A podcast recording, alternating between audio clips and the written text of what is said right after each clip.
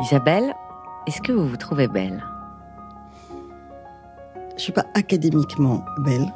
Maintenant, euh, je pense que j'ai pas été trop mal servie euh, par la nature et que globalement, j'arrive à cohabiter avec mon corps. Je me trouve euh, acceptable, vivable pour moi. Ça me va.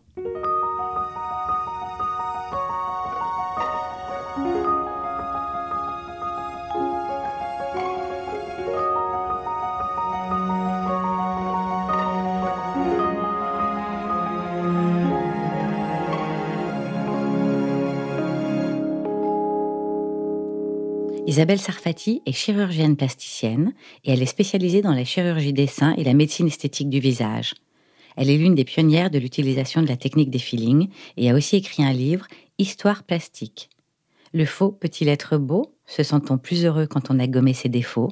Je suis Clémence Cousteau et vous écoutez Regard, un podcast Birchbox dans lequel chaque épisode décortique le rapport d'une femme à sa beauté.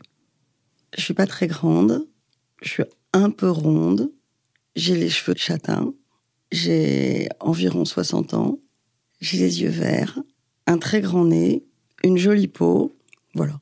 Il y a des parties de votre corps ou de votre visage que vous n'aimez pas, des complexes? Non, j'ai pas de complexe à proprement euh, parler. Il n'y a pas quelque chose qui m'empêche de vivre. J'ai pas l'impression que si quelque chose était euh, différent chez moi, ma vie en serait changée. Je trouve que quelqu'un qui affiche une gêne par rapport à ce qu'il est, quelqu'un qui affiche son complexe, est très inesthétique. Et que c'est ce côté inesthétique que, répare la chirurgie esthétique avant tout.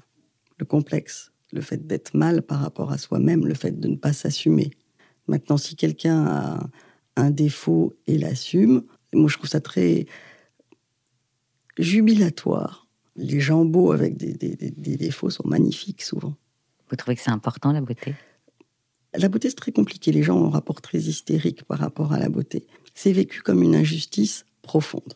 Et donc, en ce sens, dans une société qui aime les valeurs égalitaires, la beauté est vécue comme la pire des injustices et quelque chose qu'il ne faut pas valoriser. Aujourd'hui, vous entretenez quel rapport avec votre miroir alors? Je suis pas du tout euh, contrôle freak. Je suis assez peu maquillée. Euh, je passe pas des heures devant le miroir. Mais il y a des jours où euh, ça me va et des jours où ça me va pas. Et les jours où ça me va pas, je me sens moins aimable. C'est-à-dire peut-être moins tournée vers les autres. Je pense que les autres s'en fichent réellement de mon apparence. Moi, je passe ma journée à voir des patientes qui s'occupent de leur apparence, mais elles se fichent complètement de la mienne. Donc je sais bien que c'est dans ma tête, mais en pratique, ça conditionne ma relation au monde. Par exemple? Par exemple, je me souviens d'un jour où euh, je m'étais levée un, un matin, je voulais aller acheter des croissants. Je me regarde avant de sortir et je me dis, ma, ma pauvre fille, tu es vraiment une vieillarde cacochime. Tu as quatre cheveux qui sont euh, collés à ta tête. Tu as un très grand nez. Tu es juste affreuse. Et je me dis, bon, moi, je m'en fous. En fait, ce que je veux, c'est aller acheter des croissants ce matin et on, verra ça après. Donc, je descends acheter des croissants. Je me trouve à la boulangerie. J'étais quasiment en pyjama, euh, etc. Et la personne qui est en face de moi, qui, était à côté de moi, qui était, je crois, un, un jeune homme, commence à me parler très gentiment et je l'envoie paître, mais immédiatement. Et je réalise au bout d'un moment que je l'ai envoyé paître, pas tellement parce qu'il m'importunait, parce que j'étais dans la queue en train d'attendre, euh, très bien pu discuter, mais parce que je me trouvais tellement moche que je trouvais indécent qu'il me parle, que je lui parle. Aucune interaction avec le monde me semblait euh, agréable à ce moment-là. Et donc j'ai réalisé qu'effectivement, l'idée que je me faisais de mon apparence conditionnait terriblement mon rapport avec les autres. Et hum, comment vous en êtes devenue à, hum, à devenir chirurgienne? Je me suis dit que je voulais trouver un métier qui était indiscutablement utile. Je voulais être payée pour quelque chose qui rende réellement service, où je me pose pas la question le matin de euh, pourquoi je vends des t-shirts ou pourquoi je fais ça, à quoi ça sert. Là, au moins, ça servait à quelqu'un. J'avais pas envie d'être confrontée à la vie et à la mort euh, en permanence. Et j'avais envie de trouver une spécialité qui était un peu artistique. Et je trouvais que médecin, c'était un métier indiscutablement utile. Et que réparer, c'était quelque chose qui était à ma portée et qui me, qui me tenait à cœur. Je vais vous décrire une anecdote qui, pour moi, est la consultation qui m'a le plus marqué sur qu'est-ce qu'était la chirurgie réparatrice. Il y a un jour une femme qui vient me voir, elle doit avoir une soixantaine d'années, jolie femme, qui porte plein de bracelets autour des, bras, mais vraiment un empilement de, bracelets sur un bras. Et alors elle les retire devant moi et me montre son poignet. Et sur son poignet, il y a une série de cicatrices horizontales qui sont vraiment des cicatrices qui sont pathognomoniques de tentatives de suicide. Et elle me raconte qu'elle a eu une adolescence un peu, un peu rebelle, un peu exhibitionniste, un peu difficile, et qu'elle a fait des tentatives de suicide qui, dit-elle, n'étaient même pas des réelles tentatives de suicide, et qu'elle l'a fait à plusieurs reprises, et que elle a l'impression que quand les gens regardent ses cicatrices, son corps raconte quelque chose d'elle-même qu'elle ne tient pas à dire et qui en plus n'est plus d'actualité. Et donc moi je regarde les cicatrices et je suis un peu embêtée parce qu'elles sont euh, très fines, parallèles. Euh, je peux rien faire pour les améliorer, je peux en aucun cas les retirer parce qu'elles s'étalent sur 5-6 euh, cm de hauteur, enfin c'est impossible. Et je lui dis, bah, je peux rien faire. Et puis je réfléchis un peu. Et puis au bout d'un moment, j'ai une idée qui me semble un peu absurde, parce que contre nature, je dis, si je peux faire un truc, je peux rajouter des cicatrices. Je peux en mettre un peu dans toutes les directions par-dessus. Et ça sera peut-être moins bien que ce que vous avez actuellement, mais ça va raconter une toute autre histoire. Ça va raconter une histoire de, vous êtes passé à travers une vitre ou vous êtes euh, coupé par quelque chose. Elle me dit, bah, c'est parfait ça. C'est parfait. On va rajouter deux, trois cicatrices. C'est pas la peine de. Donc, sous anesthésie locale, on rajoute quelques petites cicatrices dans d'autres directions.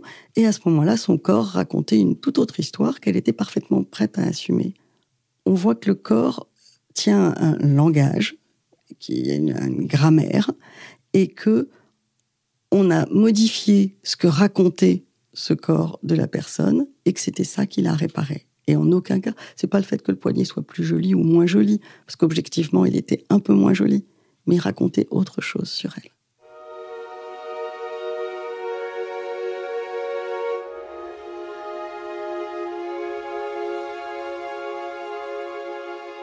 Et vous êtes réparé euh, certaines parties chez vous? Ah, Moi, je suis une grande consommatrice de médecine esthétique. J'ai commencé très tôt, enfin très tôt. J'avais 25 ans et euh, je trouvais que mon nez était démesuré. Quand je me regardais dans le miroir, je me disais c'est vraiment c'est dommage quoi, c'est pas possible compliqué de vivre avec un appendice pareil. Euh, il dépasse. Euh, j'avais l'impression qu'il conditionnait ma façon de me coiffer. Euh. bref, je vais consulter un plasticien et je lui demande de, m'opérer du nez et il me regarde et il me dit oui, mais pas que le nez. Donc déjà, je suis un peu. je, savais que j'avais un, un vilain nez, mais je pensais pas que c'était aussi grave que ça. il me dit non, non, pas du tout, c'est pas ça. C'est que euh, la taille du nez, c'est l'harmonie du visage. Et si on a un nez qui est proéminent et qu'on a un menton qui est un peu fuyant et un front qui part un peu en arrière, en fait, ça s'inscrit dans une courbe qui majore le nez.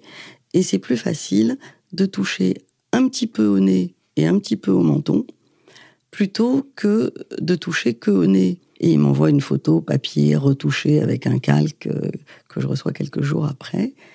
Et je regarde la photo, je regarde le nez, et je me dis, c'est pas possible. Je peux pas du tout faire cette intervention. Ce nez-là, c'est pas moi. Euh, je vais ressembler à quelque chose de, trafiqué. C'est-à-dire que je déteste la chirurgie esthétique, moi, quand elle, euh, quand elle s'affiche. Je me dis, bon, le nez, je, ne vais pas le faire opérer, ça c'est sûr. Il m'a dessiné un espèce de pico-livre. Je vais ressembler à Juliette Gréco, ça va pas être possible. Euh, mais par contre, le menton, c'est pas bête du tout. Et je trouvais que c'était vachement bien. Et puis surtout, je me sentais pas définie par mon, menton. Donc je me disais que je pouvais pas faire un mauvais délire. Si on l'avançait un peu, ça n'allait pas changer grand-chose. Je me suis fait opérer donc euh, que du menton et j'ai été ravie dans les, dans les jours, les semaines, les mois qui ont suivi. J'ai été absolument ravie par cette transformation.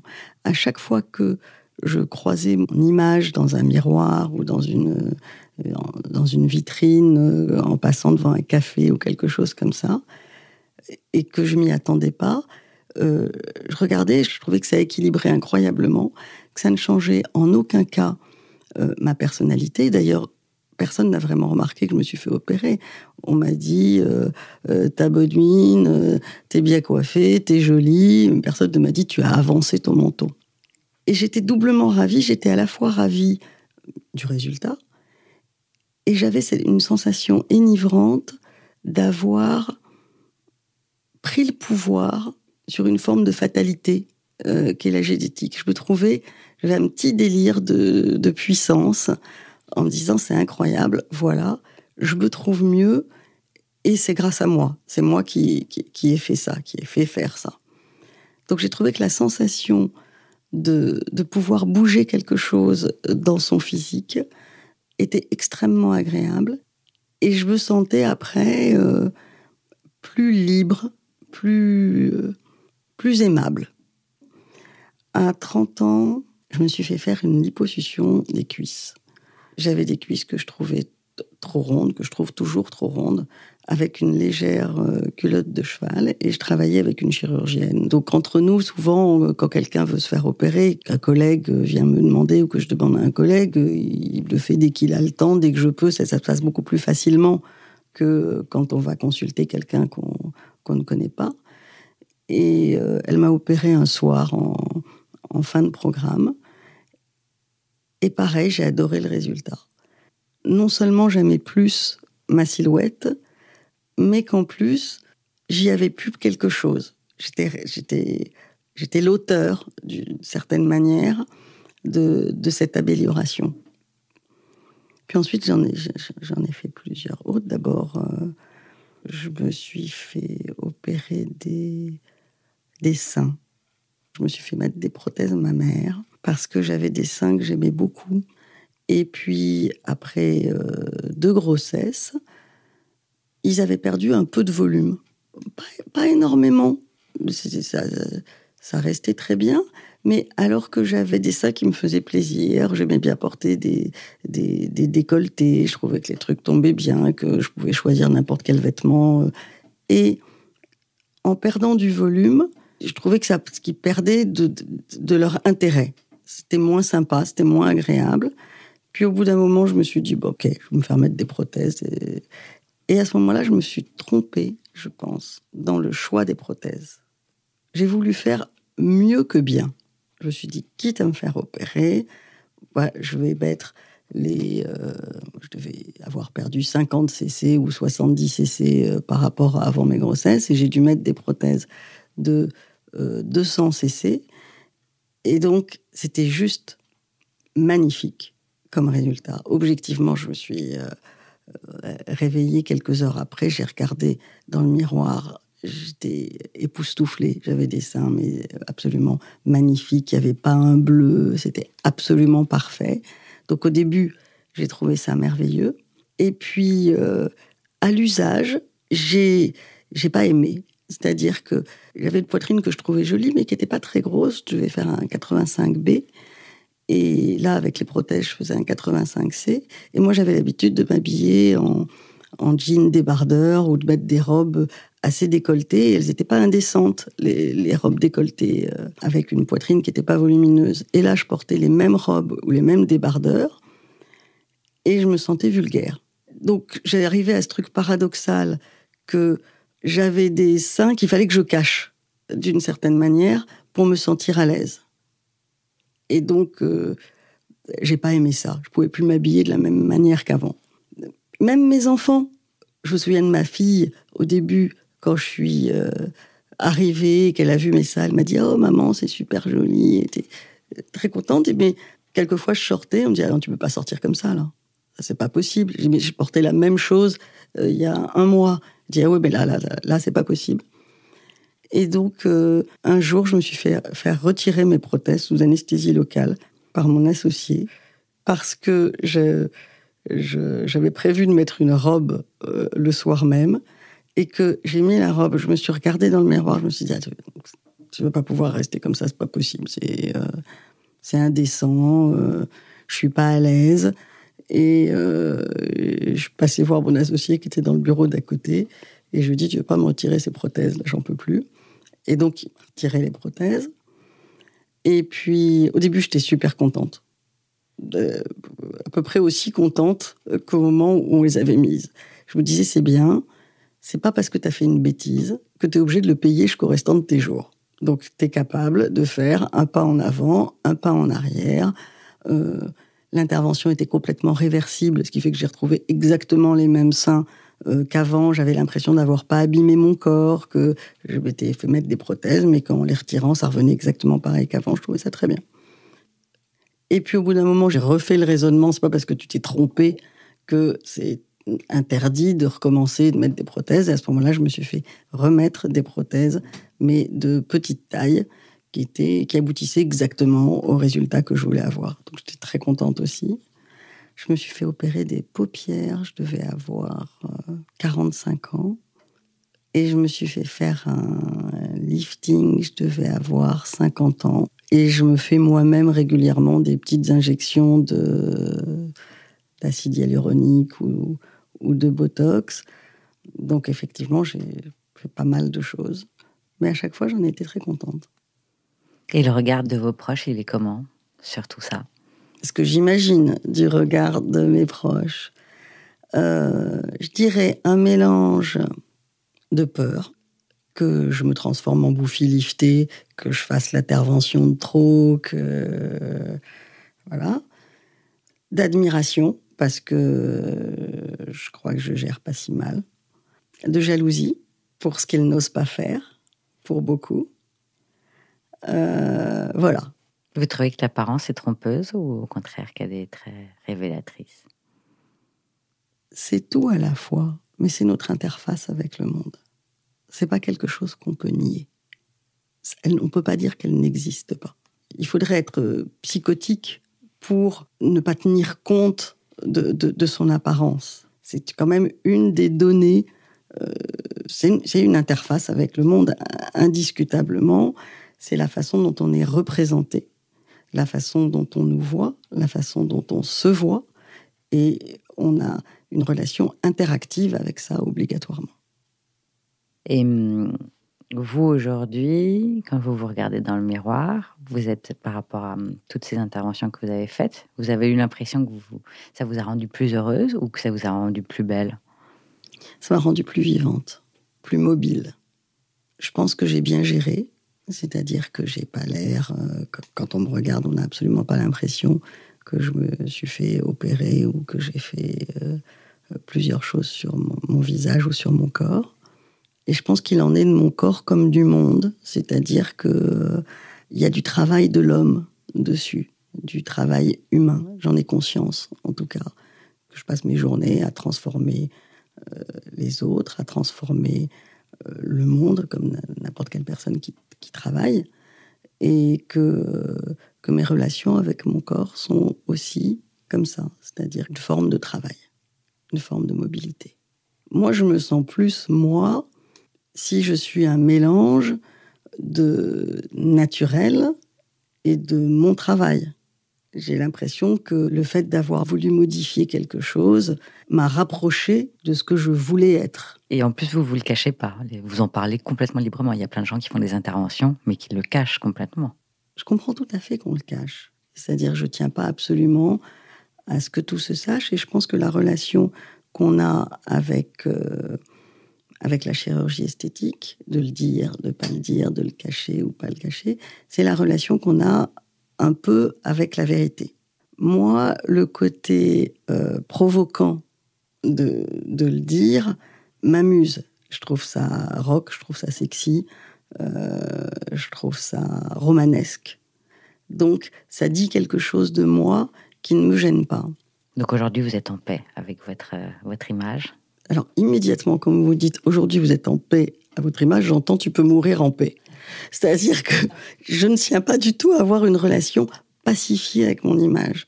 J'aime bien qu'elle soit euh, vivante, accidentée, tumultueuse, euh, euh, mobile.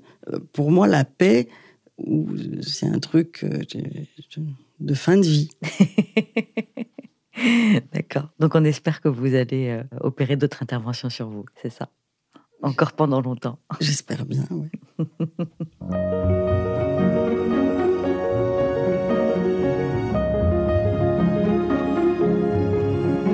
Cet épisode de Regard accueillait Isabelle Sarfati. Son livre Histoire plastique est sorti en février aux éditions Stock et l'adaptation en série est en cours de production.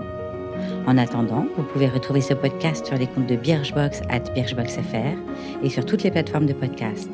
Il a été réalisé avec Louis Créative et s'il vous a plu, n'hésitez pas à en parler autour de vous, à le partager et à nous mettre des étoiles sur iTunes et puis des commentaires.